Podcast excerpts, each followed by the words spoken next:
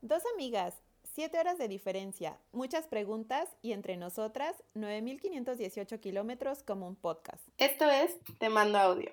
En el episodio de hoy, Cine Debate Midsommar. Chon, chon, chon.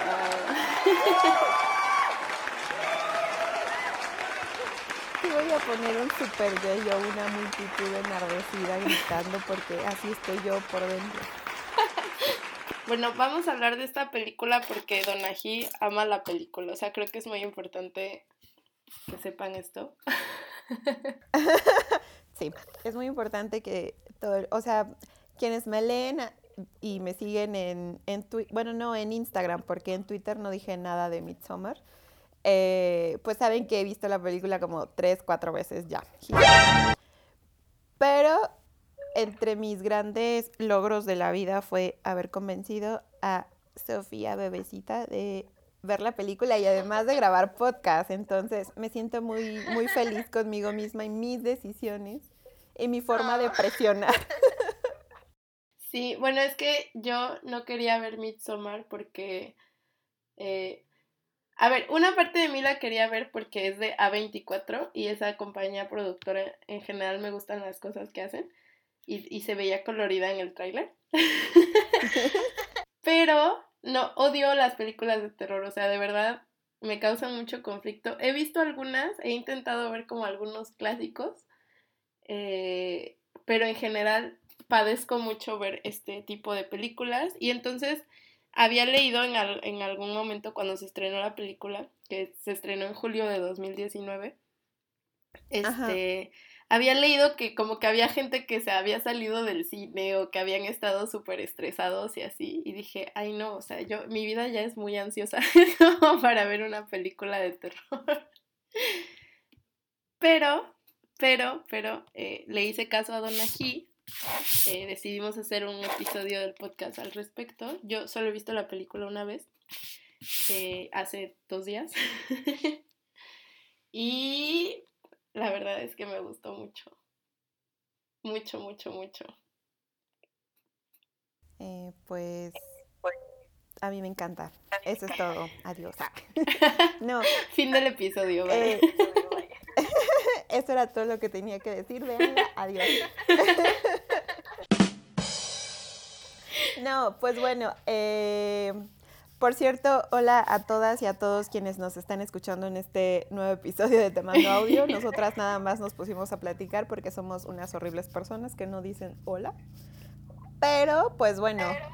yo había dicho hola, pero lo tuvimos que cortar. Ah, bueno, pero con la magia de la edición, ellas y ellos no se darán cuenta de que ya eh, los saludamos. Ya los habíamos saludado, sí. Exacto. Y pues nada, amiga, ¿me dejas hacer la introducción de esta hermosa película? Obvia. Voy a poner mucha, mucha multitud gritando y, teniendo muchos arranques de felicidad porque de verdad que soy yo. Nada, eh, para quienes no hayan visto Midsommar, pues salgan debajo de la piedra en la que viven, porque no, no es cierto. Eh, ojalá tengan la oportunidad de verla. Si no la vieron en el cine, Está feo porque creo que la película visualmente y el sonido es, está muy chido, entonces creo que hubiese valido la pena. De hecho, yo la vi em, como los últimos días que se proyectó en Ciudad de México. Y pues sí. Ah, por cierto, quiero decirles que son las 7 de la mañana. Yo nunca me despierto hasta ahora, pero amo tanto este podcast, la película y a Sofía que aquí estoy despierta. Nada más quería decir eso.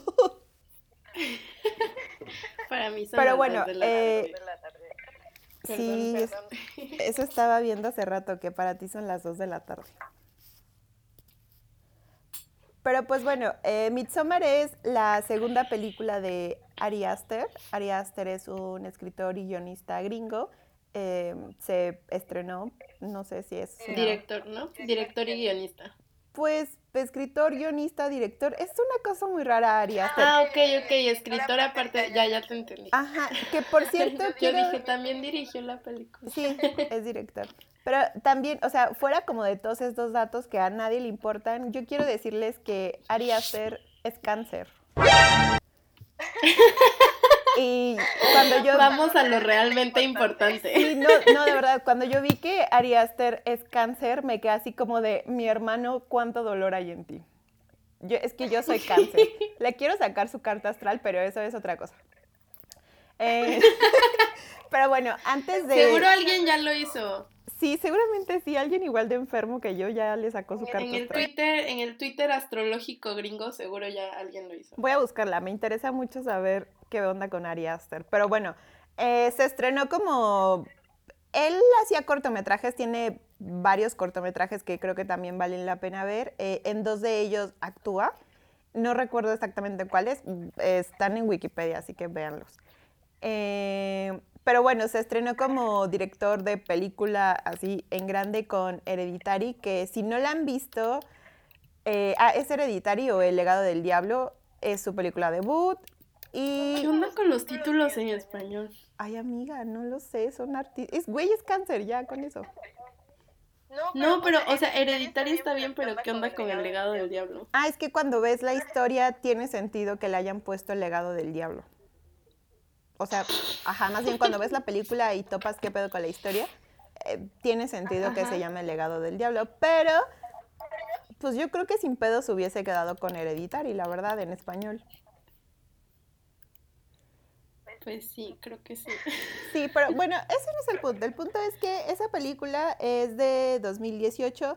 Creo que también vale, o sea, no pasa nada si ven Midsommar y no ven Hereditary. O sea, hay como, eh, bueno, eso lo discutiremos luego, pero eh, no pasa nada si no ven Hereditary antes. Entonces, un año después, eh, Ari Aster llega con Midsommar, que además eh, fue filmada en un momento muy específico de la vida de Ari Aster que también me gustaría mencionar porque creo que es parte de lo que muestra en toda la historia. Eh, en varias entrevistas que le hacen, Ari Aster dice que eh, esta película fue pues filmada y escribió el guion y todo cuando él estaba atravesando una ruptura amorosa. Y pues ver la película y es como, claro, ¿no? O sea, claro que estabas mal, claro que estabas valiendo verga y te sentías horrible. Y todo tiene mucho sentido cuando ven eso, ¿no? Em, y bueno, como en aspectos así técnicos que creo que está padre saber, pero pues tampoco son como las cosas que nos interesan del todo en este podcast, eh, pues eh, Hereditary y Midsommar están insertadas en el género de terror. Sin embargo, Midsommar tiene como ciertas particularidades porque la como que la meten en dos subgéneros de terror que son este folk horror y slasher. Y sí, ajá, o sea, búsquenlo en Wikipedia. Son como, ajá, esos son subgéneros. ¿Slasher? ¿De verdad? Sí, A mí no se me hizo slasher. pues, amiga, si lo pones en perspectiva, a todos los matan como en un parpadeo. Solo que no hay como un asesino y es como súper raro. Bueno, a ver, a ver, quiero, quiero eh, decir algo. Deberíamos decirles en algún punto, como a partir de aquí vienen los spoilers. ah, sí. Porque ahorita nada más estamos como tocando la parte técnica y obviamente al ser una película de terror van a matar gente, o sea, eso no me parece como spoiler. Pero eh, sí va a haber un momento en el que hablemos de spoilers y creo que está bien que si no quieren seguir escuchando puedan saber cómo dónde despedirse de nosotras por el episodio hasta que la vayan a ver y luego vuelvan. Ajá, bueno. Está bien. Sí, al rato les hacemos ese. Conseguir un efecto de sonido que sea como tipo spoiler alert o algo así. Ajá. Pero- Gracias, bebecita. Pero bueno, ajá, entonces está como, hay muchas cosas en, en el cine de, bueno, en las películas, en estas dos películas de Ari Aster, ¿no? Que justo yo le decía a Sofía que no son una película de terror como a las que estamos acostumbrados, o sea, no tiene screamers, ¿no?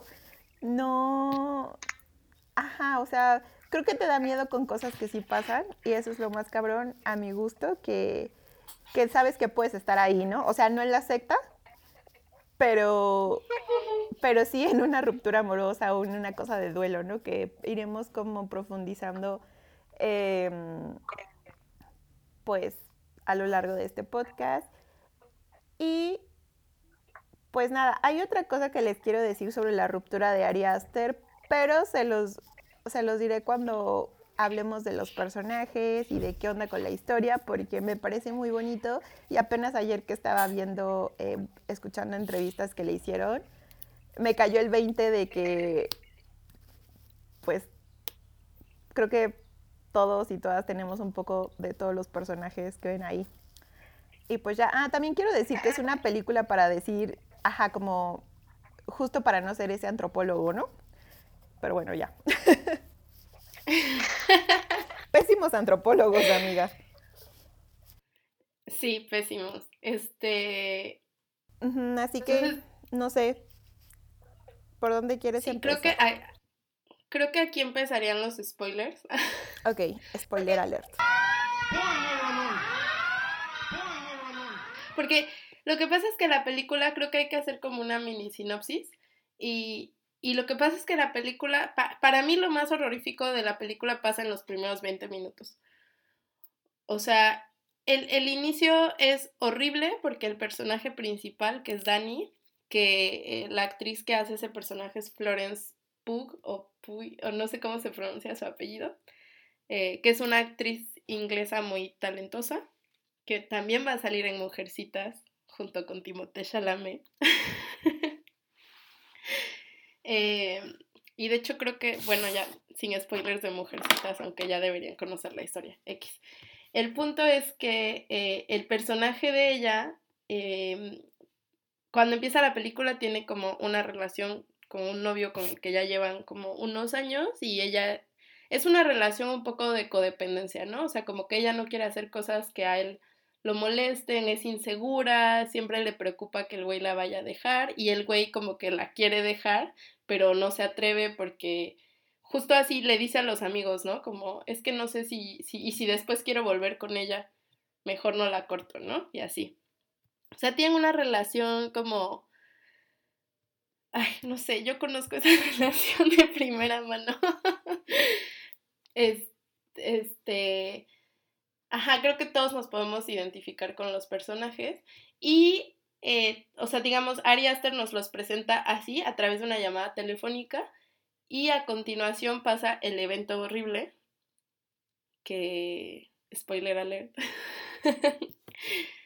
que es que eh, Dani recibe una llamada, bueno, primero recibe un correo de la hermana que tiene em, síndrome bipolar. Eh, diciéndole como, ¿sabes qué? Ya no puedo más y papá y mamá se van conmigo, adiós, ¿no? Y entonces ella se queda así como, ah, este correo me asusta, obviamente. Eh, y, el, y el novio intenta calmarla, ¿no? Y le dice, oye, tu hermana, tu hermana ya te ha mandado muchos este, correos así antes y siempre te pones súper mal y, y luego es como sin razón alguna, ¿no? Y cortea, pues la llaman, la llama la, la, te sale que es un número desconocido y pues le dicen, ¿no? Lo que pasó, que es que la hermana efectivamente eh, se mata y mata a los padres. Eh, y entonces a continuación pues está, o sea, pasa un año, ¿no? Me parece. Eh, sí. Que es como ella en los brazos de él llorando y él está así como que no sabe qué pedo, no sabe qué hacer. O sea, como que está ahí, está ahí físicamente, pero no sé qué tanto está ahí emocionalmente. Y, ¿Y quieres, quieres seguir contándola tú? bueno, ¿por qué llegan al Midsommar? Pues, ajá, o sea, justo son 20 minutos de mucha intensidad, pasan muchas cosas y es de las, de entrada, me gustaría decir que son como mm, de las pocas secuencias en la película donde hay mucha oscuridad y además una de las cosas que hace Ari Aster que a mí me parece genial es que te cuenta la película desde antes que eso pase, ¿no? O sea, ya ves que pasa todo este retablo muy bonito donde hay varias escenas, ilustraciones así como que al principio no tienen sentido, solo están ahí. O sea, desde ahí ya te cuento toda la historia. Ah, sí, eso, eso está súper cañón. Eso, ajá, sí, porque justo y, y, creo que alguna vez dijimos que queríamos hacer un episodio sobre spoilers y estaría interesante meter Midsommar porque justo desde que empieza la película eh, y en esos tablones te cuentan la historia que va a pasar. Ajá. Solo que si tú no sabes lo que va a pasar, pues no, no le prestas tanta atención. Ahora quiero decirles que yo, como odio las películas de terror, pero ya me había interesado alguna vez Midsommar, igual que Hereditary, eh, leí en Wikipedia como lo que pasaba en ambas películas. Entonces yo llegué a Midsommar sabiendo eh, más o menos como quiénes se iban a morir y por qué y en qué orden y cómo terminaba la película. Aún así, tuve una gran experiencia viendo la película y me tocó de modos que no esperaba porque sí, porque justo como que quién se muere y así no es muy, no es lo relevante para mí en esta historia. No, quienes se mueren es lo de menos, la verdad. Pero bueno, eso lo iremos diciendo también como más adelante. En estos 20 minutos, bueno, creo que también hay que decir que yo creo que tanto Hereditary como Midsommar son películas que tienen que verse más de una vez. Porque hay un montón de detalles en todas las escenas que te van dando pistas de qué onda, ¿no? O sea, cuando cuando Dani está llorando y Chris la está, Chris es el novio, la está este, abrazando, detrás de ellos hay un, hay una pintura. No, no es en esa escena. No me acuerdo si es cuando se van a la fiesta, amiga, cuando este güey llega y le dice como, ay, solo estaba viendo si sigues dormida, una cosa así. Y voy a una fiesta por 45 minutos. Detrás de Dani hay una pintura de un oso y una niñita que al principio solo la ves como el, pues es una pintura de un oso y una niñita y después dices como, ah, no más. Pues. Sí, está.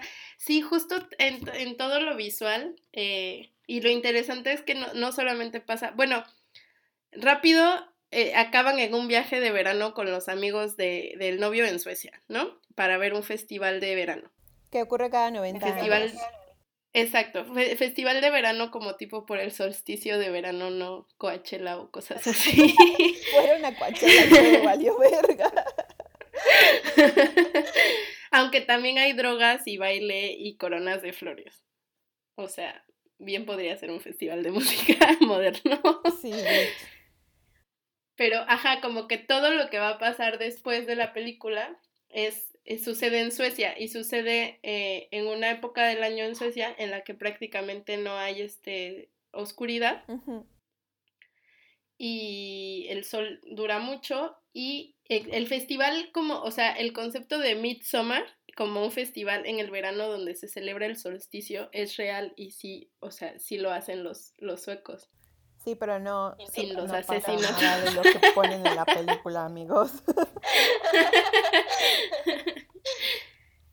pero bueno, ajá, o sea, ya les iremos contando más la historia, pero básicamente es eso, ¿no? Como tragedia porque tu hermana se suicidó y suicidó a tus padres también. Tu novio es un güey de la verga, ausente emocional.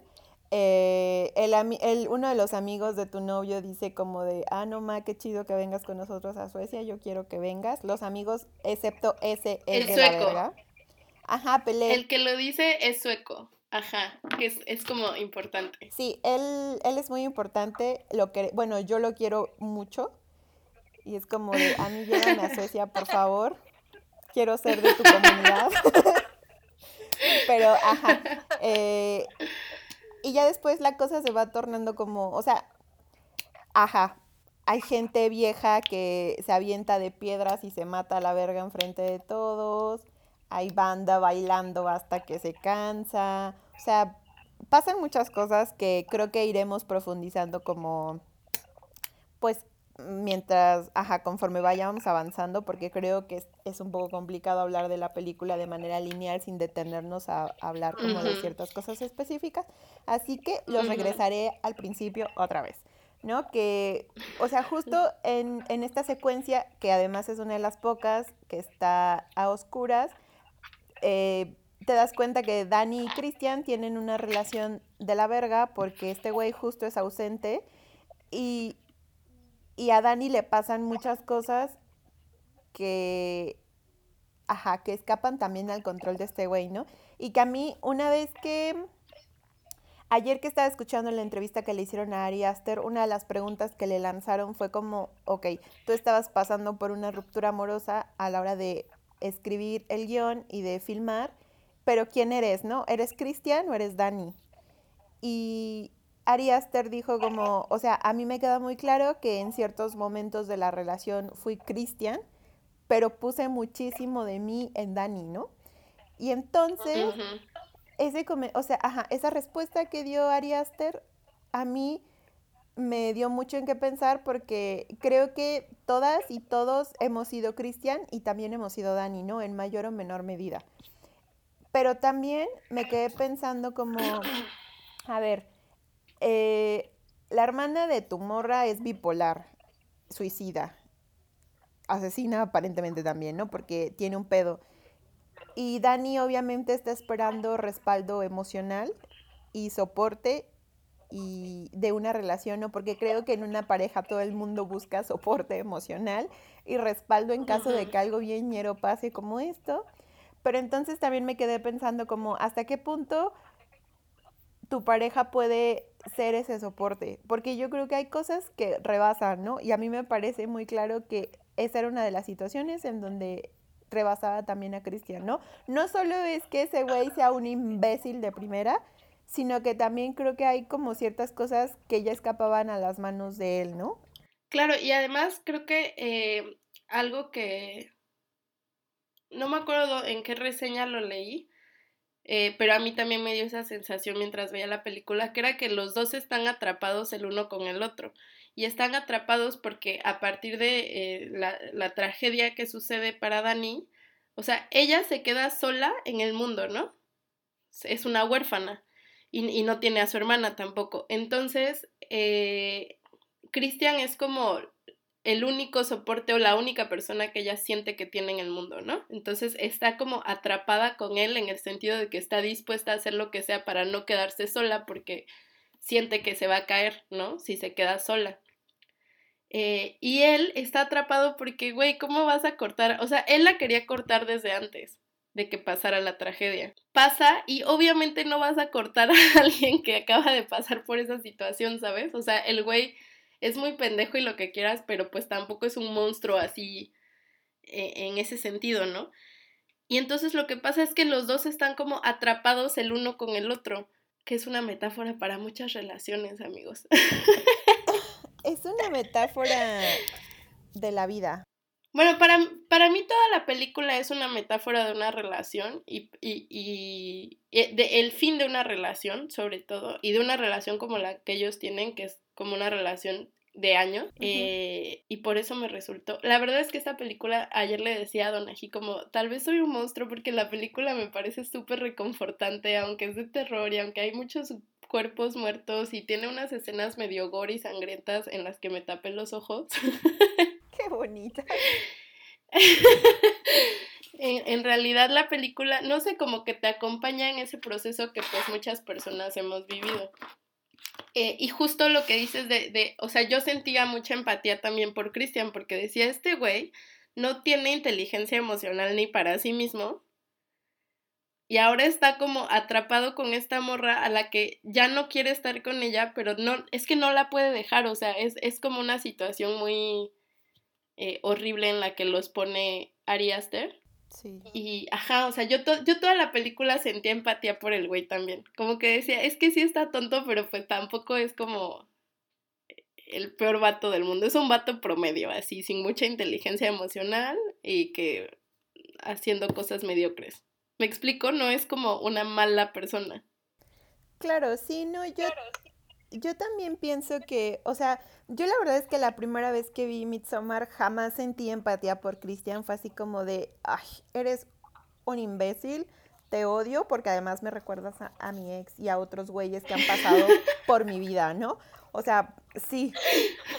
y además la vi como eh, poco tiempo después de que yo tenía una herida emocional por un hombre. Y, Ajá, o sea, también fue así como de, quiero quemarte, ¿no? Pinche güey. Pero bueno, ese no es el punto, no voy a sacar mis traumas aquí ni nada. Y, no, y creo, y creo que es, o sea, yo también siento que yo tenía empatía por el güey porque ya sabía que iba a pasar al final. Ah, sí. Y entonces, como yo ya sabía que iba a pasar al final, decía, chin, o sea, yo también quiero matar a mi ex como metafóricamente. y a veces de verdad. Pero la literalidad está culera, la literalidad es culera. Mira, yo lo disfruté mucho, la neta. Pero otra cosa que quería O sea, yo también, yo también lo disfruté mucho, pero, pero sí dije como, chale este vato, ¿no? O sea, ajá. Sí, sí, no sé. Sí, sí, ya que lo piensas. Bueno, después de yo haberla visto otras dos veces, tres veces más, porque soy atascada, ya digo, ajá. O sea, de hecho, quiero verla después de este, de grabar este podcast y otra vez, ajá, como ayer vi varias entrevistas que le hacen a Ari Aster, pues ahora tengo como otros elementos para ver Midsommar. Ay, ya, perdón, es que soy muy atascada y amé mucho esta película. Pero bueno, el punto es que yo quería decirte, y te lo dije ayer, güey, ¿no? O sea, yo también me sentí súper reconfortada y sé de amigas mías que también tienen esa sensación, ¿no? Y que dicen, no mames, qué gran película y, y, no, y me hace sentir que no estoy sola, ¿no? Que, que a través de estos procesos de duelo no es, ajá, o sea, como que si hay, si está esa posibilidad de cerrar ciclos, ¿no? Porque, ojo, para mí, y no lo había dicho, pero para mí Midsommar tiene dos historias de terror, ¿no? O, o, quizá tres que ocurren de manera paralela. O sea, en primer lugar, esta morra se está enfrentando al duelo de haber perdido a sus padres y a su hermana, eh, que quizá era una relación de mierda también. O sea, dejemos claro esto, ¿no? Ari Aster muestra todas las relaciones como una cosa bien jodida. Y en esta película, bueno, también en Hereditary, pero todo está muy jodido, ¿no? Entonces, Dani se está enfrentando al primer duelo, que es eh, pues haber perdido a su familia, a estar sola, a no tener un soporte emocional. Y, ajá, o sea, para mí esa es como la primera historia de terror, ¿no? La segunda historia de terror tiene que ver precisamente con que, hermana, tu relación está de la verga eh, este güey está contigo solamente porque no haya manera de dejarte, o sea, es culero, pero no tanto, y, y no te deja, tú tampoco lo dejas porque, pues, no. Y la tercera historia de terror es la o sea, estar en la secta, estar en la comunidad en sí misma, ¿no? Que, que ya tiene cosas de por sí muy torcidas, ¿no? Que tampoco son tan torcidas y las desmenuzas, ¿no? O sea, para mí me Ajá, o sea, para mí es muy claro porque en una de las escenas, spoiler alert, eh, uno de los, ajá, uno de los, este, de los rituales es que, bueno, antes de eso, Pelé, que es uno de los personajes, el personaje sueco que los lleva a su comunidad, em, está contando que en esta comunidad viven la vida eh, como las estaciones del año, ¿no? O sea, Todas las personas tienen cuatro temporadas en donde son niños, jóvenes y adultos y ancianos. Y cuando llegan a los 72 años, ¿no? Ajá. Eh, llega el final de su vida, el final de, ajá, del ciclo de su vida y entonces lo, ajá, o sea, justo como, como está esta cosa de, de vamos a cerrar ciclos de una forma digna, y sin enfermar, o sea, los viejos sin enfermarse, sin ser débiles y tal, pues vamos a matarnos a la verga, ¿no? Y entonces eh, los ancianos, que no son tan ancianos, se avientan de, de, un, de un lugar muy alto matándose. Que yo quiero hacer aquí como un pequeño eh, apunte porque diré algo que creo que se puede malinterpretar y no me gustaría banalizar el tema porque creo que es una cosa de cuidado. Eh, esa película no está llamando a, a, suicídate porque es una forma de controlar tu vida o algo por el estilo. Tampoco es una cosa reivindicadora del suicidio. O sea, creo que no lo sataniza ni nada por el estilo. No lo profundiza en términos, este, pues, de la psique. Pero sí quiero, ajá, como ser muy puntual y, y decir, ajá, que no quiero banalizar el tema con lo que voy a decir ahorita, ¿no? pero cuando Dani está muy sacada de pedo porque además eh, atraviesa como una situación similar, eh, Chris, Chris, su novio, le dice como, pues es que yo estoy intentando entender y tengo la mente abierta porque pues, si nosotros metemos a nuestros viejos a asilos y los dejamos ahí, pues tiene como cierto sentido que esta banda sabiente, ¿no? Entonces, todo el tiempo está esta cosa de de ponerle fin a etapas, ¿no? De, cerrar cosas, de cerrar procesos, y uno de ellos también es pues, la vida, ¿no? Sí, y, y además justo yo lo vi como, no sé, como tú llegas a esa escena eh, junto con ellos, ¿no? O sea, tú, tú, digamos, Dani es tu puerta a ese mundo y tú vas viendo todo desde los ojos de ella. Eh, y cuando llegas a esa escena, ellos acaban de tomar una droga eh, que los hace como viajarse un poco, ella se duerme unas horas y tal. A todo esto Dani no ha podido como sacar sus, su, pues sus traumas y su tristeza y su dolor porque todo el tiempo se está acallando porque no quiere asustar a Christian, ¿no? No quiere que él se vaya más. Eh, pero entonces cuando llega esta escena donde, donde ellos, eh, los viejos se suicidan, que además se supone que es un ritual, o sea, no se supone que... A mí eso me, me sacó un poco de onda porque no entendí si era algo que solo hacían, o sea, que todo el mundo hacía cuando cumplía 72 años o si solo se hacía para el Midsommar. O sea, se hacía cada 90 años. Fíjate que tengo un problema con la línea de tiempo porque, o sea, desde el principio Pele te dice que es una, o sea, que el Midsommar se hace cada 90 años, pero cuando hablan de la Reina de Mayo, que después sabrán que es la Reina de Mayo, le enseña una foto de la Reina de Mayo del año pasado. Ajá. Entonces, yo sí, yo tengo un problema con la línea de tiempo, pero no sé si es como un, un error como de, de el guion, de Ari Aster, que estoy corrigiendo tu guion, o o más bien es una cosa de la historia para que también pues te saques de pedo. Ajá, sí puede ser. Eh, pero bueno, justo esa parte cuando los viejos eh, se suicidan, que además es horrible porque primero se lanza la señora y entonces se muere y te ponen ahí como su cara así toda partida. Eh, más, que partida, está hecha puré. sí. Y después se lanza el viejo y como es hombre... Ah, no, amiga. Y no puede hacer las cosas bien. No, amiga, permíteme, permíteme Está cabrón, se lanza, se, se, dime, dime, corrígeme. Se lanza de una forma muy pendeja, efectivamente, pero o sea, sí, sí es vato y los vatos, ay amigos, no me hagan decir estas cosas. Yo los quiero mucho a veces. Pero justo también por eso al principio yo dije que es una película que te enseña a ser un buen antropólogo, ¿no? O sea, si hay, hay algún antropólogo, por favor no sean estas personas, ¿no? Porque justo eh, pues los llevan a ver este ritual y una vez que se avienta la señora, bueno, desde antes que se aviente la señora, hay, hay dos personajes. Está Connie, que es una chica invitada por otro amigo sueco. Eh, y. Ajá, es una inglesa. Ajá, y Simon, ¿no? Que son pareja. Entonces, estos dos güeyes, cuando se dan cuenta que. Bueno, más bien, cuando la señora ya se avienta y, y justo la cara termina así explotándole eh, empiezan a gritar y a decir que todos están locos, que cómo es posible que no la detengan, hacer todo lo que no tienen que hacer, ¿no?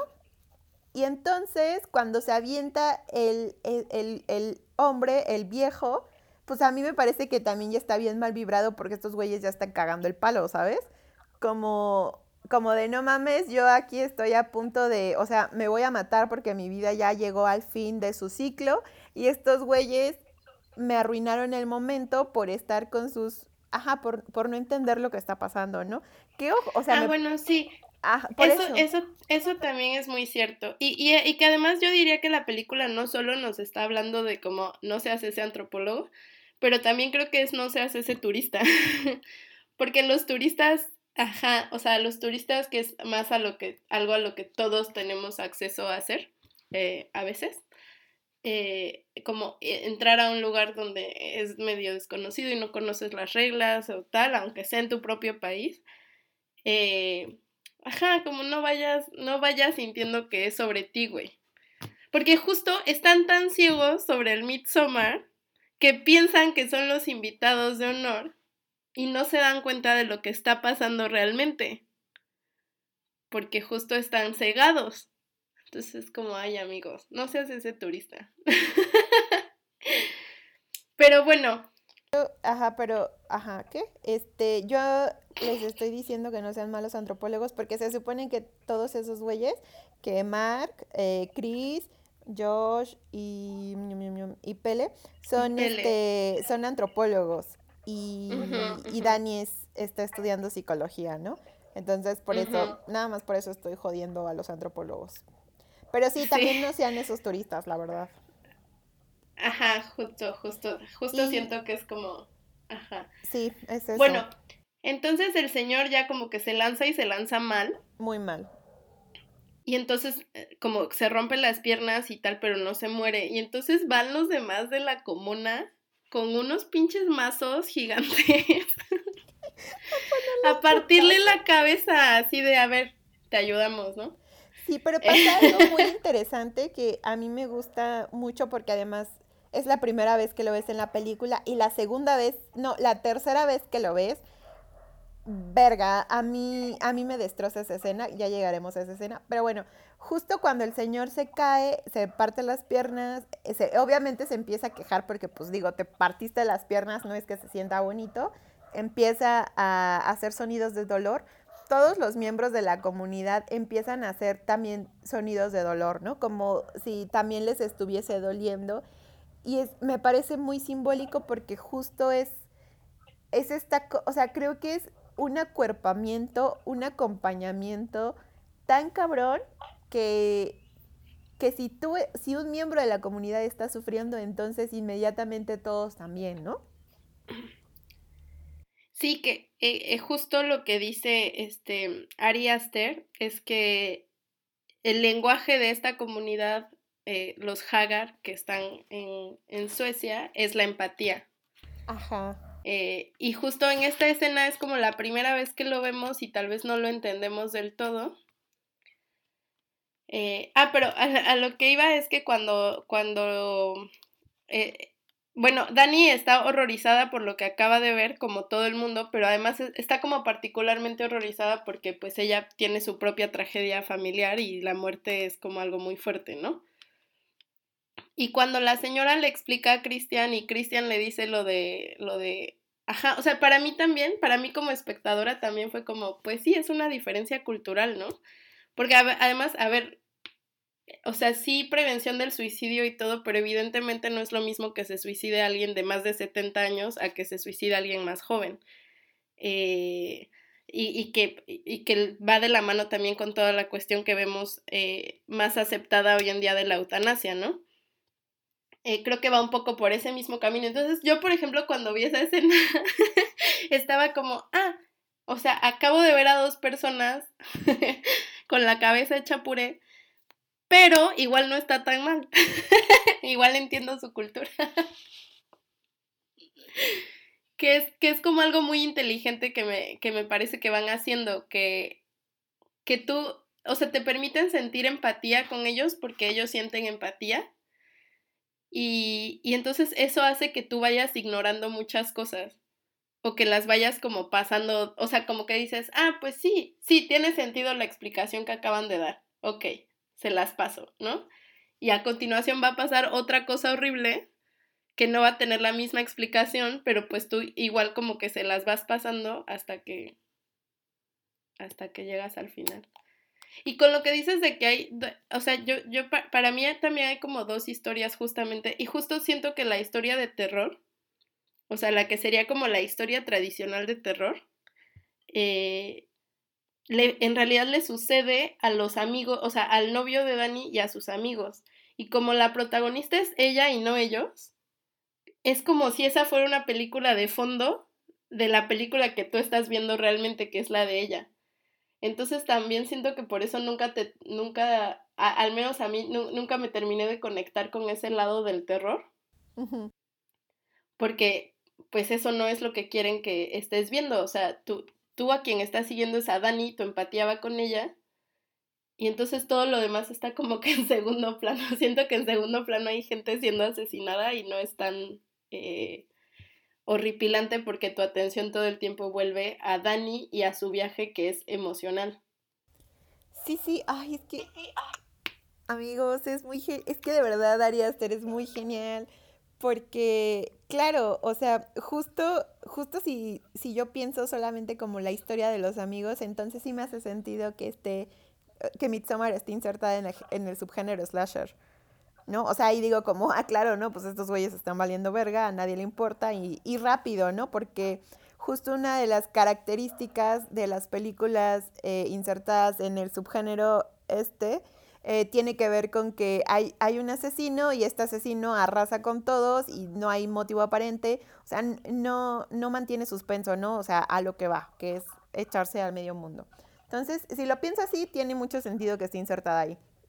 Pero, ajá, justo a mí la, una de las genialidades como de, de esta película radica en eso, ¿no? Como que hay muchas historias en paralelo que están ocurriendo, eh, que están conectadas además, ¿no? Porque el, el, duelo que está viviendo por su familia eh, aumenta o se ve también un poco como, pues, no sé, o sea, influenciado también por el duelo que está pasando, más bien por el golpe en la cabeza que se está dando al ver que su relación también ya está valiendo caca, ¿no? Y, y justo creo que es muy atinado lo que dice Sofi, eh, pues no pones atención a lo que está pasando con los amigos, pues porque Dani es la protagonista de esta historia, ¿no? O sea, lo que importa es Dani y lo que importa es lo que está... Ajá, tú estás viendo a Dani, ¿no? Y creo que también un poco en una de las conversaciones que tiene con Pele después de este ritual donde se avientan los viejos eh, y ella va eh, enfurecida, bueno, no enfurecida, va muy fuera de sí a guardar sus cosas para irse. Pele la alcanza, que es el sueco que amigo de Chris que los llevó y, y justo empieza a decirle, o sea, empieza a consolarla y a decirle que lamenta mucho no haberle advertido antes, pero que, que él piensa que le puede servir y tal. Y entonces de pronto saca esta cosa de, de es que Cristian no te ve, ¿no? Cristian, Christopher. Cristian no existe, amigos. ¿Es Cristian o Christopher? Es Cristian. diciendo Cristian y según yo es Cristian. Sí, sí es Cristian, ya lo vi. Sí, dije Cristian y yo así de Cristo. Perdón, me confundí. Estoy, estoy muy, estoy muy movida por este capítulo, episodio.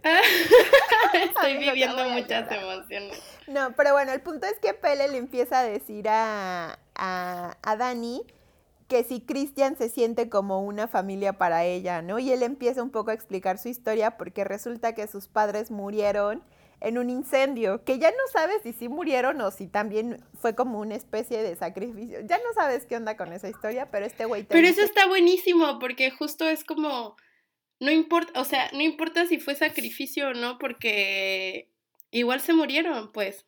O sea, y para él como de niño, sí, sí, sí. es la misma experiencia. Sí, sí, claro, sí. Ah, me encanta. exactamente. Pero, ajá, justo a lo que voy es que él empieza a contar esta historia de, de, de, sus padres, que él es huérfano, pero que nunca se, ajá, que su comunidad jamás le permitió sentirse solo, ¿no? O sea, nunca le permitieron sentirse solo porque siempre lo cobijaron y lo cuidaron y es muy maravilloso, ¿no? Y siempre lo vieron, o sea, una de las cosas que Pele todo el tiempo le está diciendo a Dani es, o sea, Cristian te ve, o sea, él, él te ve y, y pues Dani siempre está así como de, pues sí, ¿no? Y este güey como de, pues no, o sea, nunca le dice no te ve, solamente todo el tiempo le insiste en que este güey pues igual y no le está viendo, ¿no? Y creo que también es como una especie de llamada de atención al espectador, de justo, ¿no? De ponle atención a Dani, ponle atención a Dani.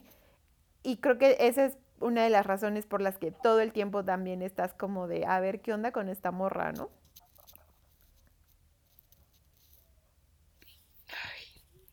Sí, amiga, es que, perdón. ¿Qué? Nada, nada, me quedé. Estoy muy tocada por esta película. es que tiene muchas capas, tiene, pasan muchas cosas. Es que además toma en cuenta que yo solo la he visto una vez. Entonces como que, ajá. Cuatro mil veces yo ya la vi. Amiga real. Yo solo la vi una vez y la verdad es que hubo partes que no vi. Porque me tapé los ojos. Pero A ver, regrésame otra vez. Se me fue un buen la onda. Grillos MP3. Perdón. Eh, me encanta poner efecto de grillos, perdón. Em, Está bien, me los merezco. Nada, que mm, la conversación de Pele con Dani después de, Ah, sí, sí, sí. de los viejos saltando. Sí, sí, sí, sí, exacto. Y, y ya ni siquiera me acordaba que sucedía en ese momento. Sí, porque ella sí está horrorizada y sí se quiere ir, es verdad. Pero no sé. Y ahí también creo que ese es un punto clave para esta historia de terror de los amigos, porque eh, esta chica, que acabo de decir el nombre, ah, Connie, eh, Connie y Simon sí se van, ¿no? Porque están así como de qué pedo, todos están locos, ya nos vamos a la verga. Y siempre, bueno, se van al otro día. Estos amigos que hacen el numerito de no salten, no salten, y están locos y la chingada, em, se van al otro día, ¿no? Pero ocurre que uno de los miembros de la comunidad, que no recuerdo quién es exactamente, pero es pues uno de los más viejos, le, le dice a Connie, que es esta chica inglesa, que Simon ya se fue, ¿no? Que, que alguien ya lo llevó a la estación de, de tren y que la camioneta va a venir por ella después. Y entonces el drama se centra, o sea, uno de los dramas es que eh, ella no entiende cómo es posible que Simon la haya dejado, ¿no? Y, y pues no, Simon nunca la dejó. Simon está muerto a la verga, ya lo mataron. Saludos. Pues es que es verdad, amiga, no puedo suavizarlo, ese güey está muerto. es muy verdad. Y, ajá, y entonces Dani escucha esa conversación y tampoco entiende cómo es posible que Simon la haya dejado. Y entonces eh, se acerca a Christian que está hablando con uno de, de los miembros de la comunidad y le dice como de, oye, es que acabo de escuchar que Simon dejó a Connie y no puedo creerlo, eh, Connie está muy mal. Christian le dice como, ah, sí, qué triste y continúa hablando con este con esta persona, ¿no? Porque además este güey como antropólogo, tesista, atorado en la carrera, em, pues está buscando un tema de tesis, ¿no? Y, y- y está preguntando sobre el incesto y cosas así. Y Dani no entiende cómo es posible que a Chris no le parezca grave que Simon haya dejado a Connie, que también es como síntoma de su relación de mierda, ¿no? Y de hecho, desde antes, cuando, o sea, porque Connie y Simon tienen una relación así como de, ay, sí, nos vamos a casar y no sé qué, y le preguntan a, a Cristian y a Dani, ¿y ustedes cuánto llevan juntos? Y él dice tres años y, mie- y medio y ella dice, cumplimos cuatro años en dos semanas. Ah, ay, el bebé Que es como desde ahí, o sea, ay, sí, eso está horrible. Desde ahí, eh, cuando, o sea, como que Connie y Simon son un contraste muy bueno a la relación de, de Dani y Christian, porque parecen tener una relación que sí es saludable. Sí. Excepto cuando viene la muerte por los dos. Jiji. Pero eso no es culpa de su relación. Vamos viendo, ¿no? No, sí, pero pues al Amiga, final. no seas este, así. Ya, perdón. Pero sí, eh, al final pues mataron a Simon y mataron a Connie también. No es que lo haya dejado. O sea, estoy disculpando a Simon porque pues Simon efectivamente no dejó a Connie, ¿no? Exactamente. Simon no dejó a Connie. Pero sí se vuelven como las primeras eh, víctimas. que además algo que está súper heavy, que, o sea, como yo, yo dije, no mames, este güey se pasó. es que el güey que lleva a Simon y a Connie a la comunidad, Ah, sí. eh, como que ese güey le gustaba a Connie y como que salieron, pero no salieron. O sea, ella no sabía que era una cita. Eh, y nada más salieron como esa vez y ella conoció a Simon y listo, ¿no? Se hicieron novios. Entonces, está muy cabrón que ese güey los invita. Sí, como que es una pequeña O sea, venganza. es como, es una venganza y es un humor súper negro porque sí me dio risa, pero es como, güey, no mames. Que después, al final, ese güey se sacrifica. Ajá. Y es como, güey, tan, Bueno, porque- cagadero para nada. Porque al final, no, claro que sí, porque es como el, el disfrute de haberse vengado y ya después X su sacrificio. Ay, amiga, no la había pensado así, pero tienes razón. Claro, es como váyanse ustedes dos a la verga y además él se está, porque al, al final de la, de la película, eh, digamos que explican que para, el, para las festividades del Midsommar eh, tienen que sacrificar a nueve personas, Eh, cuatro de fuera de la tribu, cuatro de adentro de la tribu Y uno y una persona que va a elegir la reina de mayo.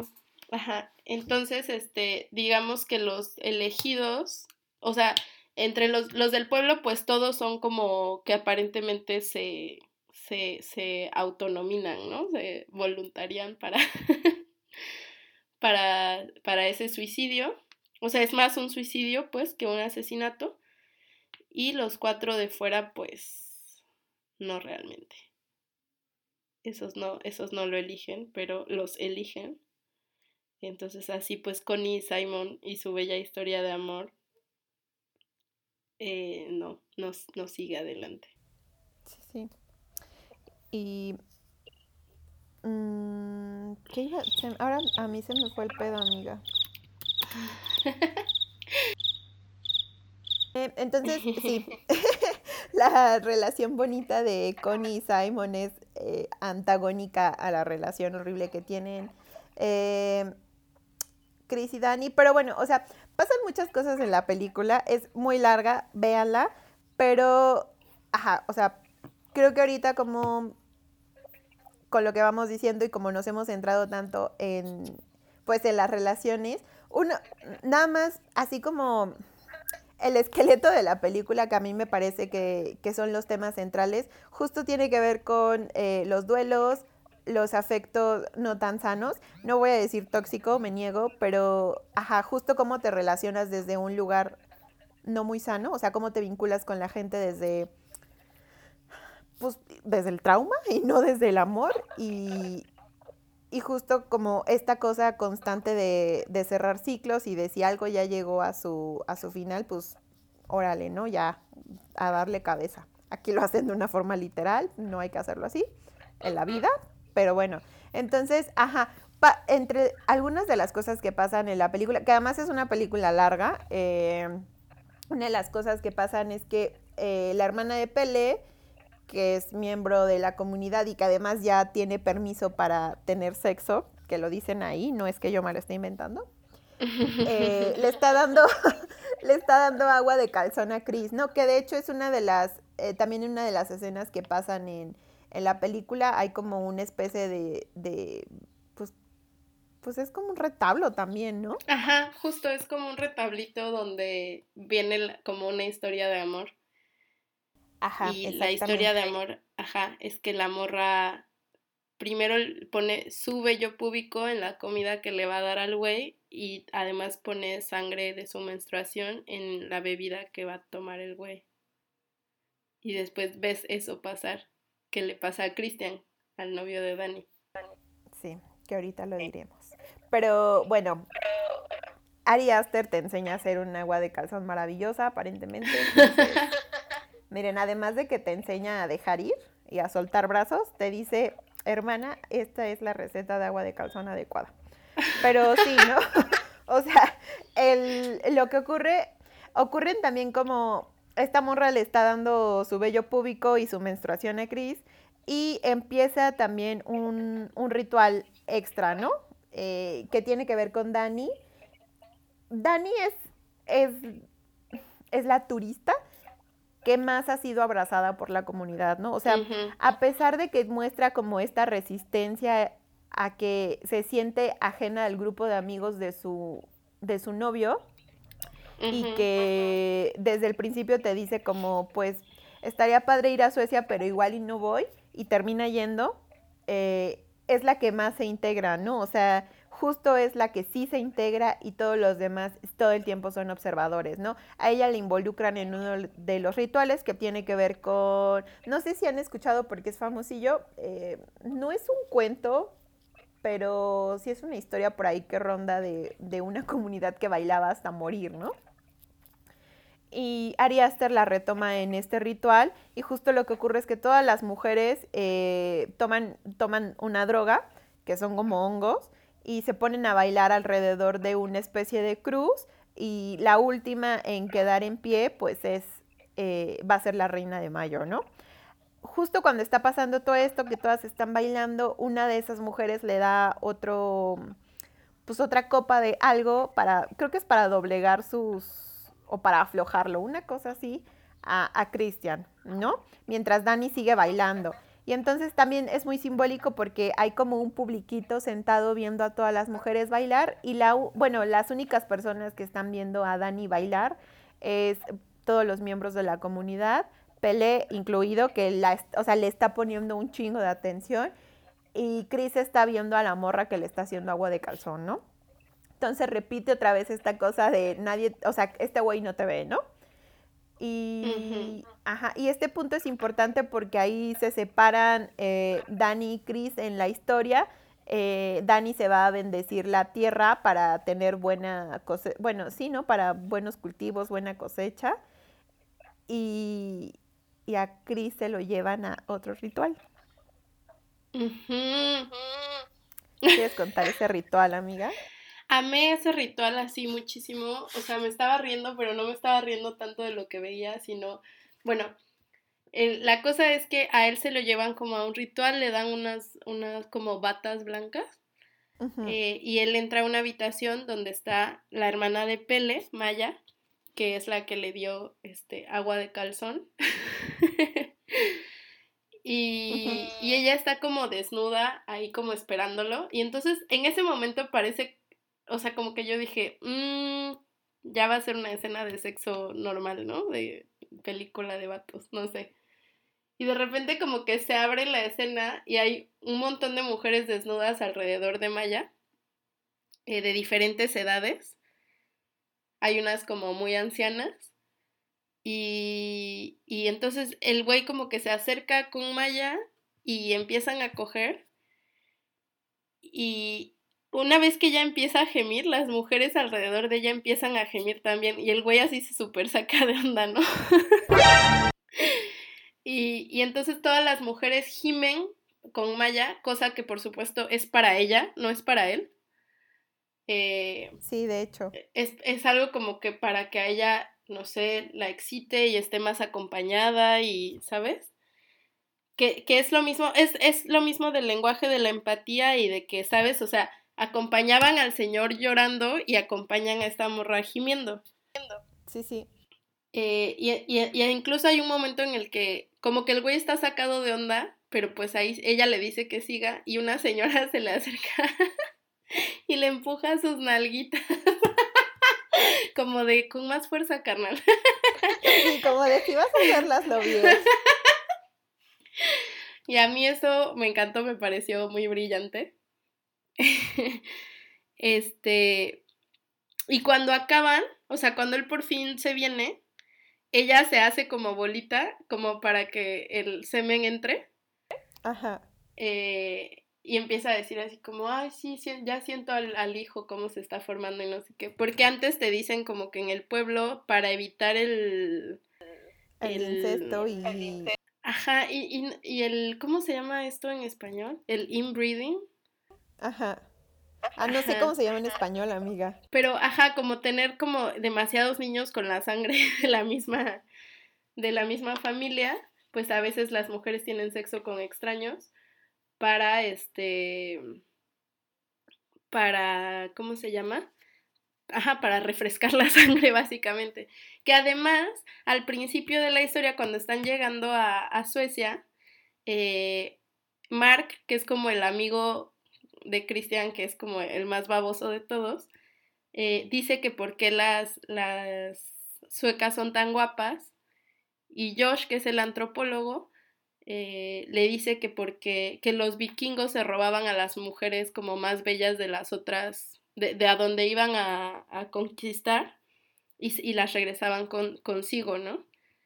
Eh, y entonces en este caso es como si fuera un poco lo mismo, pero al revés, ¿no? Como que eligen al mejor de los, de los eh, extraños que están ahí para que se reproduzca con sus mujeres. y después se pueden deshacer de él. Eh, que efectivamente es lo, o sea, lo siguiente que pasa es que él sale de ahí, está un poco asustado, está drogado, no sabe qué pedo, sale, sale desnudo y empieza a correr por la, por la mm, comunidad y, ajá, y por fin entra como a un, a, un tipo de mini establo, como donde tienen a, las gallinas y así, ¿no? Eh, y ahí ve a Simon. Eh, ve el cadáver de Simon que está eh, en una posición que se llama el águila de sangre, según leí, que también era algo que hacían los vikingos. Sí. googleenlo, googleenlo cuando quieran. Pero algo, algo que está cabrón es que es muy hermoso. O sea, es un cadáver, pero la, la escena es de verdad hermosísima y e incluso ver el cuerpo así, el modo en el que lo tienen arreglado eh, al cadáver y decorado, porque está decorado con flores y así, es, es bellísimo, es muy impactante.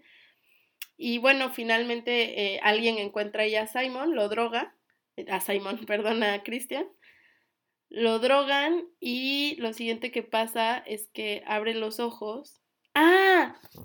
Amigas, me quedé concentrada en Cristian y se me fue decirles así lo más importante de toda la historia. No te preocupes. sí, yo estoy pensando en eso y dije, bueno, ahorita corte comercial y volvemos al paralelo que está pasando mientras. No, perdón, porque aparte. Y eso.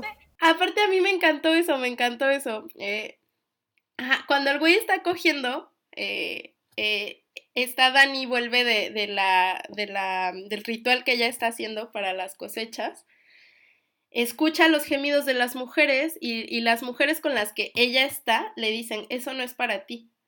Pero pues Dani ya sospechaba que algo pasaba con Cristian, entonces va y ve a través de una, mm, de una cerradura eh, lo que está pasando, eh, o sea, ve a Cristian con Maya y a las mujeres alrededor y sale corriendo y por fin en toda la película, porque es algo que Ari Aster te está conteniendo a ti también como audiencia, Dani grita y se deja, o sea, se deja ir en llanto así de una manera espectacular. Y todas las mujeres que habían ido con ella a la cosecha hacen dos cosas hermosísimas. En primer lugar, la contienen, o sea, como la siguen y la tocan y la abrazan y la, y la ¿sabes? Y la obligan a, ver, a verlas a los ojos como para que se centre. Y luego, cuando ella puede por fin gritar y sacarlo así como, como en modo de catarsis, gritan con ella. Y cuando ella se da cuenta, o sea, su miradita cuando, cuando ve que están acompañándola en, en su dolor, es hermosísimo. A mí esa escena me, o sea, me reconfortó mucho. a mí también. es maravillosa. Yo, o sea, la estás contando y me dan ganas de llorar porque, chale, o sea, para mí esa escena, yo vi esa escena la primera vez y, y se me salieron unas lágrimas en el cine porque fue precisamente como de verga, ¿no? O sea, ¿cómo, cómo pasan muchas cosas que te vas conteniendo por ser fuerte, por no querer dar pedo, o sea, por muchas razones y, o sea, una de las cosas es que Dani obviamente se siente absolutamente sola, ¿no? O sea, no solo es porque no tiene a nadie, o sea, porque se quedó, porque perdió a su familia, sino porque justo se niega como a abrirse, ¿no? Y cuando por fin pasa, o sea, cuando por fin se deja ir, lo que ocurre es que todas la abrazan, ¿no? Y es una escena muy bonita porque justo o sea, a, mí, a mí me hizo sentir muy apapachada, pero también a mí me hizo reconocer como, como las veces en la vida en las que he sido Dani y mis amigas han estado ahí también para acompañarme, ¿no? Y, y me parece muy, sí, güey, me parece súper bonito y todas las veces que he visto la película y he visto esa escena, la piel se me pone chinita, me dan ganas de llorar y digo, verga, qué gran escena, qué gran momento. Y, ay, no sé, es muy maravilloso. Sí, a mí también la verdad es que esa escena me parece, o sea, creo que es la escena que más me gusta de la película, que, que, es como un grupo de mujeres gritando.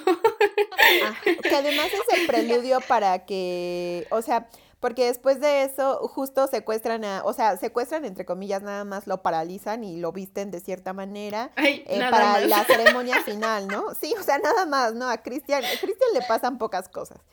Pero, ajá, o Bueno, sea, es el preludio para, para el ritual final.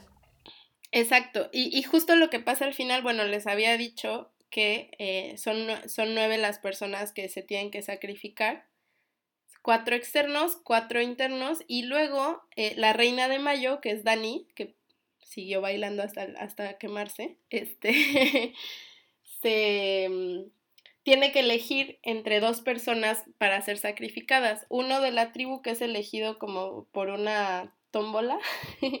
Sí. Y que eso me dio muchísima risa la tómbola, así como que se veía muy random ahí. Y, eh, y Cristian, ¿no? Y entonces le dicen así como, Reina de Mayo, ¿a quién eliges, no? Y ahí hacen un corte y lo siguiente que tú ves es cómo están eh, acomodando los cadáveres que tú ya habías visto. Que eso sí está un poco perturbador porque luego hay unos que solo es la piel. es la piel El de y- Mar. y, Ajá, no, pero el de Connie también creo que nada más era como piel y, eh, o sea, se ve que, se ve que no tiene órganos. Ah, es que los Eh, vacían para después lle- llenarlos como con pajita y que sea más Ajá, fácil ajá, exacto, exacto.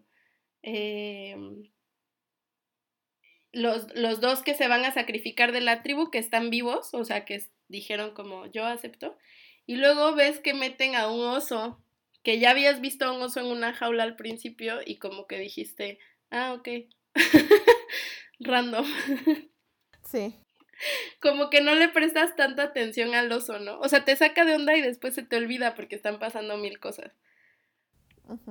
Y, y entonces cuando se abre eh, la escena, pues ves que el oso es Cristian, o sea, no es Sí, Cristian, es pero que limpian el cuerpo de Cristian está dentro. los- los órganos y todo exacto, y Cristian está adentro, sí, sigue como drogado con una droga que lo tiene paralizado, pero está despierto, y queman, eh, queman ese lugar, y mientras lo queman, todo el mundo empieza a gritar de dolor, eh, como, como acompañando a los dos que siguen vivos allá adentro, eh, y que se, o sea, que se están quemando vivos. Y Dani, Dani en toda esta parte está como con cara así de zombie. Y de repente. de repente así. Y Dani está sonriendo. Ajá, y se acaba la película. Sí, ¿no? Sí, Ahí se acaba. Es muy hermosa, sí. Ajá, porque ya después como que medio corre. Pero sí, e- ese es el final, todos quemando, bueno, no todos, o sea, unos güeyes, dos güeyes que sí están vivos, se están quemando a la verga. Chris, que ya después de tantas pendejadas no te importa y dices qué bueno que te estás quemando, hijo de la chingada. Este, sí, amiga, yo, de- yo sigo pensando como de, bro, qué bueno que te estás quemando, o sea, pero, ajá, Ay, justo no, yo quería llegar, no, o sea, yo también lo siento empatía por él porque sé que en algún momento de la vida he sido cristian, pero también me da placer, güey, o sea, no puedo evitarlo, me da mucho placer verlo ahí quemándose. Pero quería decirles que eh, justo por eso antes, o sea, muchos minutos antes les había dicho que de este cuadro, ¿no? Del- De, la niñita frente al oso, porque Ari Aster todo el tiempo te está diciendo qué chingados va a pasar, todo el tiempo.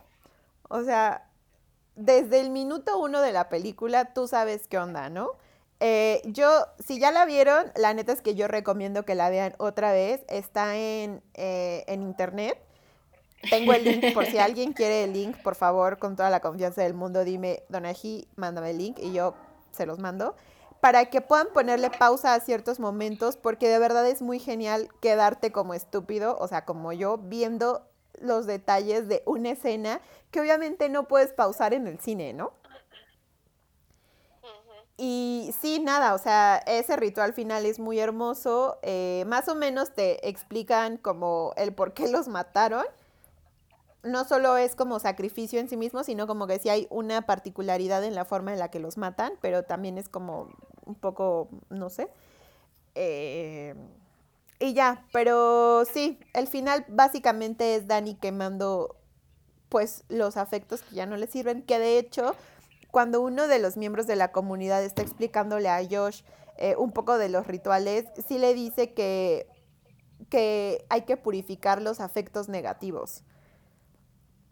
¿no? y eso implica, quema tu ex. Quema tu ex. Sí, exactamente. O sea, amigas, hashtag quema tu ex. Eh, no literalmente porque no queremos que ninguna de ustedes termine en la cárcel, pero simbólicamente tiene mucho valor quemar a la banda, ¿no? Simbólicamente. Ajá, es que por eso, ajá, ajá, o sea, la película es totalmente y creo que por eso no me dio tanto miedo, porque la viví como eso, como que era una metáfora de una relación. Eh, y ajá, y pues al final para poder salir bien de una relación así de tóxica y sobre todo así de codependiente, porque algo que creo que, o sea, todo el mundo dice que Cristian está de la verga y así, y es verdad, pero Dani también permite que todo eso pase. Porque Dani eh, es, está, es muy insegura desde antes de que pasara la tragedia ella ya era así como, de hecho, eh, está, eh, tiene una llamada telefónica con una amiga, ¿no? Sí. Donde le dice así como, ay, que es que creo que soy muy insegura y lo estoy espantando. Y la amiga le dice, no, pues es que el vato tiene que estar ahí para ti porque para eso es tu pareja, ¿no? Y si no, pues, ¿qué onda? En lo cual la amiga tiene toda la razón. Pero Dani, o sea, Dani permite muchas cosas porque en su inseguridad eh, prefiere eso, o sea, prefiere eh, prefiere que el vato sea culero y ella ahí seguir a levantar la voz y mandarlo a la verga a ella. Y claro, cuando por fin se decide a mandarlo a la verga, lo quema así. Siendo muy sana también. Ajá. Sí, o sea, claro, ¿no? Eh, y lo dijimos en algún momento, o sea, también sientes empatía por Chris porque justo hay cosas que ese güey no puede manejar, ¿no? Que también son demasiado, o sea, también es cierto que, que Dani es un personaje pensado para ser como absorbente, demandante y codependiente y todas estas cosas que hemos sido y que tampoco queremos de alguien, ¿no? exactamente. Y sí, o sea, es divertido decir quema tu ex y es divertido bailar como sobre la tumba de Christian porque es un personaje, pero creo, ah, o sea, a mí una de las cosas que justo me hizo pensar y, y para ir como cerrando y concluyendo este podcast, precisamente es eso, ¿no? Como uno de los discursos eh, que yo he leído y que ponderan un, bueno, no que ponderan, que este, ay, ¿cómo se dice? Que, que han sido como muchas veces replicados en Twitter o, o o en estas cosas de, de, de construyete y tal, es que te tienes que hacer responsable de tu mierda, ¿no? Y suena, suena muy bonito, ¿no? Porque si es como de, si estás en una relación, lo más responsable es que tú te hagas responsable de tus cosas, pero llega un punto en donde dices como, pues sí, o sea, evidentemente yo tengo que hacerme responsable de, ciertos traumas que cargo, pero si yo sola tengo que hacerme responsable de eso, entonces ¿para qué chingados me sirve también tener a alguien que me respalda, no? Y, y, creo que también está como esta línea, es una línea muy finita de hacerte cargo tú de tus cosas y después de, de que el otro sea una persona como pues ausente emocionalmente y ausente en el sentido de que no te respalda, pero también está esta cosa de hasta qué punto una, una pareja o un amigo te tiene que respaldar, ¿no? Y tiene que aguantar vara con las cosas que te están pasando. Sí, eh, que, y que es una pregunta, o sea, justo es una línea finita y es una pregunta interesante porque, ajá, o sea, la verdad es que yo no tengo la respuesta para eso. Yo tampoco. Y, y bueno, creo que nadie la tiene, pero, pero justo es, es, es, una, es una cuestión muy, este, eh, muy interesante porque, ajá, como quién tiene más culpa, quién tiene menos culpa. Eh, yo por eso, lo, o sea, por eso lo pongo como que ella también tiene culpa, pues, de que la relación haya terminado en eso. O sea, no es solamente como, a ah, este güey es un culero y Dani es la mejor novia del mundo y qué pedo, ¿no? Pues no, ella también tiene un chingo de pedos. Eh, es difícil saber, y, justo, ¿no? El, el Ari Aster los pone en una, en una situación muy extrema, eh, en la que a, a, mi parecer es muy difícil tomar posicionamiento, pero para mucha gente es como Dani Reina, Cristian a la verga.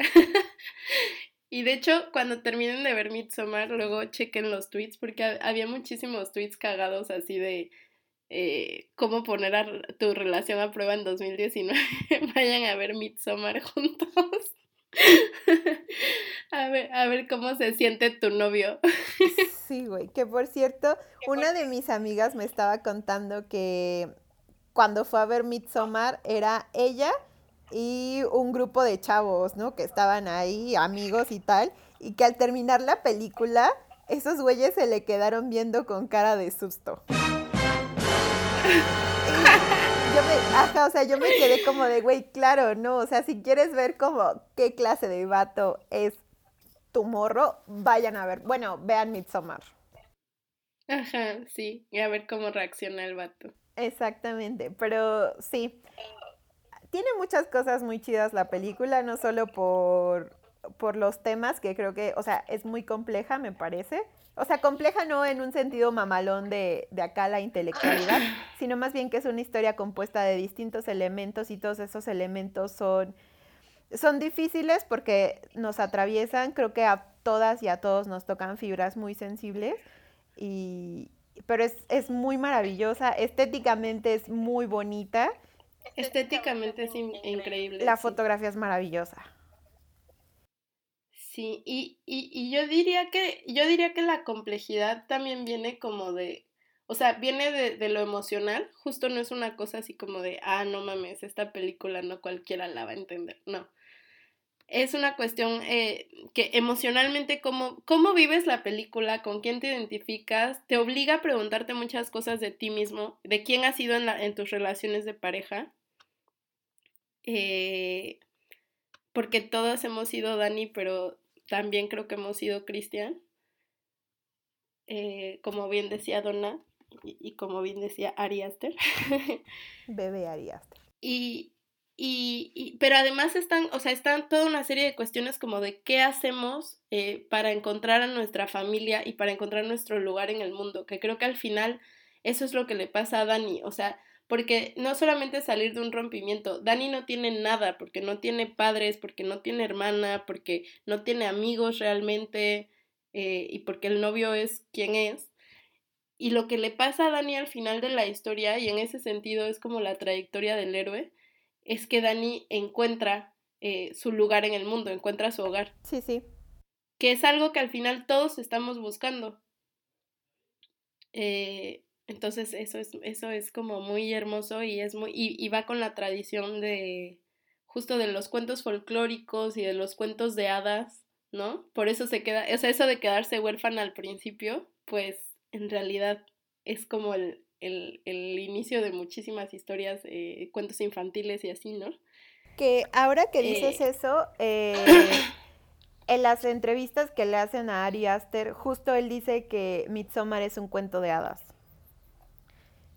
Y creo que si lo dice en parte es por esto último que señalas, ¿no? No solo, ajá, o sea, por cómo, cómo se va desarrollando la historia. Eh, este güey dice como, ah, pues Midsommar es un, o sea, sí es una, una película de terror y con ciertas particularidades, pero sobre todo es un cuento de hadas. Y a mí eso también me parece muy maravilloso. Y, ajá, y al margen de los, al margen de los temas que toca Midsommar, eh, ya les había dicho al principio que Ari Aster ha incursionado en el cine de terror. Algunas personas dicen que no es terror, pero yo le decía a Sophie y, y, ajá, o sea, a mí me parece que este güey está marcando una pauta para las nuevas películas de terror, porque creo que estamos habituados a, a los screamers, a personajes feos, monstruosos y cosas así súper oscuras. Eh, y Hereditary y Midsommar pues no son así y sin embargo te dan miedo con cosas que pasan, ¿no? O sea, como... ajá. tienen personajes como monstruos. solo, no son el origen del terror, pero están ahí. Sí, están ahí, salen como un segundo, pero y son importantes en la historia para ciertas cosas. Pero justo la atención no se centra en eso, ¿no? O sea, no te está dando miedo con un güey que tiene, o sea, que se ve feo, ¿no?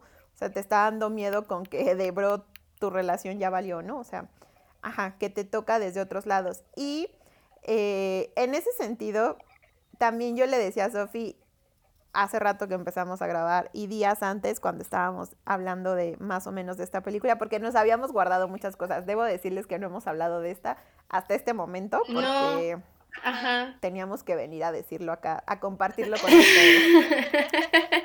Pero antes de eso yo le decía a, a Sophie que para mí hay otros, otro par de directores, además de Ari Aster, que han hecho películas que están inscritas en el género de terror y que te dan miedo con cosas cotidianas, ¿no? Y les quiero, o sea, si no los conocen o, o si no han visto estas películas, se las voy a recomendar, amiga, porque estoy muy clavada.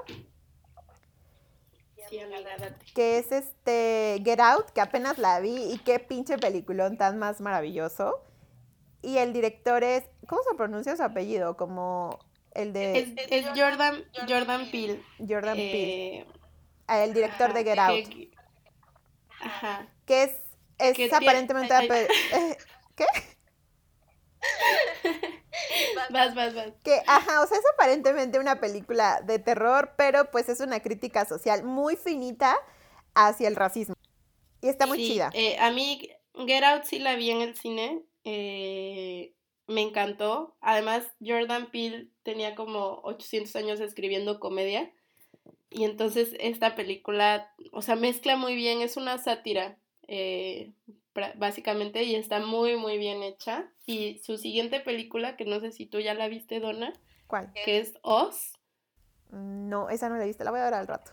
con, con Lupita Nyong'o, eh, me dio un poco más de miedo que Get Out en el sentido de, de eh, o sea, de e- e- esto de que saltas en tu asiento, ¿no? Eh, porque en Get Out me dio mucho miedo al final, pero es un final, el, es un miedo que justo te transporta al mundo real, ¿no? O sea, es un miedo de, no mames, el mundo si es así, ¿qué pedo? Está de la verga. Sí. Eh, y en Oz, sí, sí es más como que saltas de tu asiento muchas veces. Pero también tiene, tiene crítica social, aunque siento que no está hilada tan fino como la de Get Out. Que por cierto ganó el Oscar a mejor guion original eh, eh, el 2018. 2018, 17, ¿no? No, acuerdo. 2017.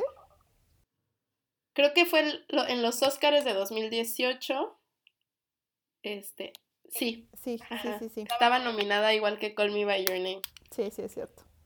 Pero bueno, ajá, la otra Este- que Sophie no está de acuerdo con esta, ya, si en algún momento decidimos hablar de eso, lo hablaremos, pero tiene sus razones y son muy válidas. Pero a mí me encanta. Es este Sacrificio de un Siervo Sagrado de Lántimos, que a mí Lántimos me encanta. Bueno, su última película no me gustó muchísimo, pero eh, El Sacrificio del Siervo Sagrado me parece que da miedo y te pone muy tenso y te, y te malviaja horrible. Y es una película que para mi gusto es buenísima. Entonces, esa es ahorita como mi triada, ¿no? Ari Aster, Lántimos y Pil. ¿Sí? Sí, yo diría que Lántimos, ¿no? Pero bueno. o sea, no en el cine de terror y no en general, pero bueno. Eh, igual no, no me maten fans de Lántimos porque sí me gustan sus películas. O sea, me gusta lo que propone a veces, pero hay, hay cosas de, su película, de sus películas que no me gustan y que me hacen decir como, no. Como que no te la compro por completo, carnal. Sí, no. Eh, a Jordan Peele sí, sí le compro todo. Además, no sé si sabes, pero eh, Donaghy es muy, fa- es muy fan de Brooklyn Nine-Nine y yo también. Y Jordan Peele está casado con la actriz que hace de Gina, No, ¿en serio? de Gina Linetti. Y eso lo, o sea, eso lo eleva a Jordan Peele a niveles muy acá. Sí, la verdad es que sí, ya es como... Ya lo ganaste todo en esta vida. Sí, es cierto, estoy viendo una o foto sea- de ellos juntos, los amo.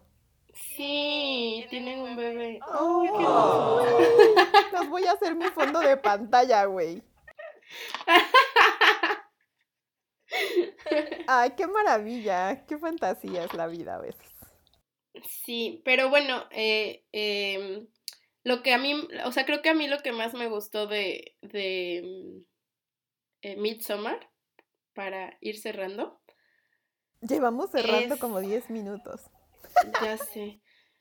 Es que hay mucho, es que la verdad sí hay mucho que decir sobre esta película, pero bueno, a mí lo que más me gustó justo es como esta alegoría a las relaciones y sobre todo a buscar tu lugar. Creo que es lo más importante. Eh, como buscar o hacerte del lugar al que perteneces. Porque en realidad el final puede ser visto, o sea, ese Dani sonriendo frente a la, a la masacre, eh, creo que mucha gente lo puede ver con horror, como no mames, esta mujer ya quedó absorbida por esta comunidad de asesinos. O puede ser como, ay, por fin encontró su comunidad y asesinan gente cada 90 años, así es la vida. Hay como dos posibles reacciones. La mía fue la segunda.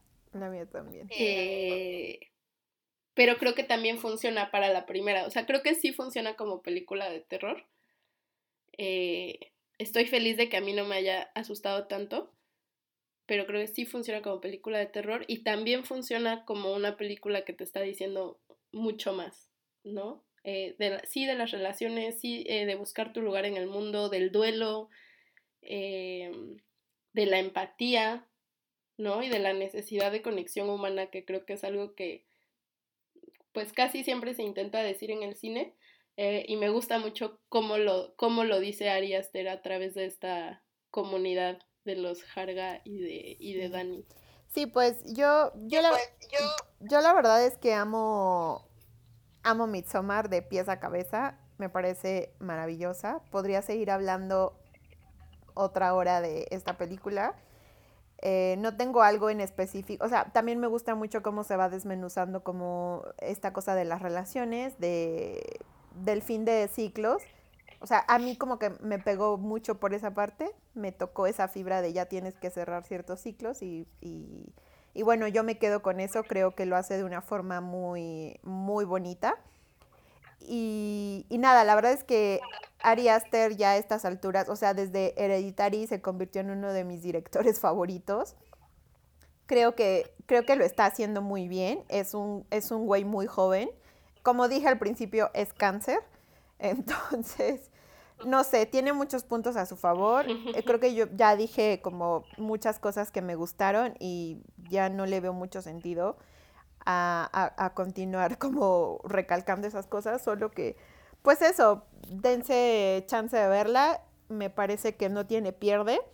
Eh, está disponible en internet en, en, varias películas, completa, subtitulada en español, como, como quieran verla. Y, y sigo diciendo que es una película para verse más de una vez. Y pues nada, sí quemen a su ex y quemen, quemen lo que no les hace chido. Y ya, es, es esa es mi participación. Pues sí, eh, ya si tienen algo que contarnos, si vieron Midsommar y la amaron, la odiaron, la quieren platicar o quieren mandarnos memes, ahí están nuestras redes sociales, arroba te mando audio podcast, eh, arroba Sofía Revoltillo y arroba donaji, digo arroba otra morra tuitea. Eh, ahí pueden, ajá. Ajá. Y hoy. Y antes de que se me olvide, porque la vez pasada se nos, se nos olvidó, eh, en el episodio de Perreo para los nenes, Perreo para las nenas, bueno, para la nena, eh, pusimos en Instagram si alguien quería saludos y se nos olvidó, se nos olvidó mandarle saludos, así que van tres. Ah, es que hice captura de pantalla, amiga. No vayan a decir que, que no los queremos. Así que eh, les mandamos saludos a Valentina. Valentina es mi prima y luego me da mucha vergüenza que me escuche porque además está chiquita. Sí, es, es como, no es bebé porque no es bebé, ya está grande, pero es chiquita para mí. Así que saludos, Val. eh, a Ana, a... Anita. Creo, ¿A bueno, Anita? sí. Oh, sí, a tu. Anita. Que justo dijo que iba a ver la película antes de que, de que mm, saliera este episodio y que dice que siempre nos escucha en la oficina para relajarse un rato. Oh. Y Ay, qué bonita. Saludos, Anita, te queremos. Bueno, Saludos, sí, Anita, te queremos. Sí, saludos. Y por favor, cuéntanos qué te pareció Midsommar. Y am, arroba Giacomo Guerrero, que, bueno, dijo que lo escribió muy tarde y que tal vez ya no había... Ah, acabo de ver que es Santiago. Este, ajá, que si alcanzaba saludos estaría chido, así que saludos Santiago. Y a otro más, espera, amigas, son muchos. Y creo que ya, sí, no, ya nada más. Y Saludos. saludos a nuestros exnovios. Ah, Saludos a mi ex. La neta. Ojalá te como un pinche oso y te quemes a la verga. Sé que estás escuchando. Ah, sí, saludos a ese ex tuyo. que está escuchando y que también vio Midsommar para escuchar este episodio. Ay, que nos mande, bueno, que te mande a ti su análisis y que te dé permiso de compartirlo conmigo. Me interesa. Obvio, Obvio. la donado. Y, ajá, yo le mandaría saludos a mi ex, pero la verdad es que terminamos muy mal y lo odio y me odia y entonces, pues ojalá te quemes, hijo de la chingada. Bueno, pues con esto nos despedimos, los queremos mil. A ti te quiero mucho, bebecita. Ay, yo también te quiero mucho, bebecita. Bye bye. Adiós. Welcome and happy midsummer. Skål!